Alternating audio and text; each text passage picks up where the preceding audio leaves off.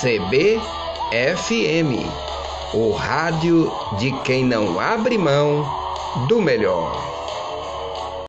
Vai começar cada hora. Floriano Dutra. Olá, amigos. O único feriado nacional do mês de outubro, o dia de Nossa Senhora Aparecida, celebrado nesta quarta-feira, 12 de outubro, homenageia a padroeira do Brasil. No entanto, a data também é marcada pelo Dia das Crianças, festejada também pelo comércio, que espera movimentar 13 bilhões e 800 mil com a venda de brinquedos, segundo a pesquisa da Confederação. 12 de outubro, Dia das Crianças. Mas você sabia que nem sempre foi nessa data?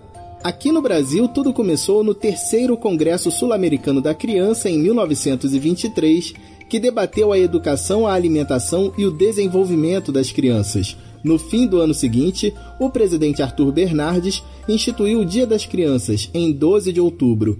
A primeira comemoração foi em 1925 em 1940, o presidente Getúlio Vargas mudou a comemoração para 25 de março, mas no ano de 1960, uma promoção feita por uma fabricante de brinquedos, junto com uma empresa de cosméticos, levou a celebração de volta ao 12 de outubro, como conhecemos hoje, uma data mais ligada ao consumo do que aos direitos dos pequenos cidadãos.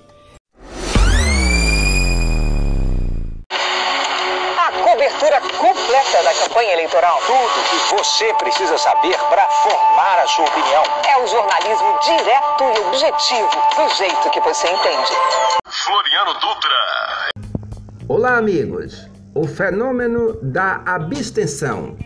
Neste ano, 20,95% dos eleitores deixaram de ir às urnas percentual que não foi considerado pela pesquisa. Em um país como o Brasil, de voto obrigatório, nenhuma pesquisa é capaz de prever a abstenção, porque as pessoas não admitem nas pesquisas. O custo de votar é grande. O político tem que entender isso. O eleitor tem um esforço acima do tradicional, ter uma roupa limpa. E para o analfabeto, é um custo de constrangimento. Sabe qual é o tamanho do eleitorado analfabeto do Brasil? Cerca de 7 milhões de pessoas. Na eleição passada, a abstenção entre os analfabetos foi de 51%.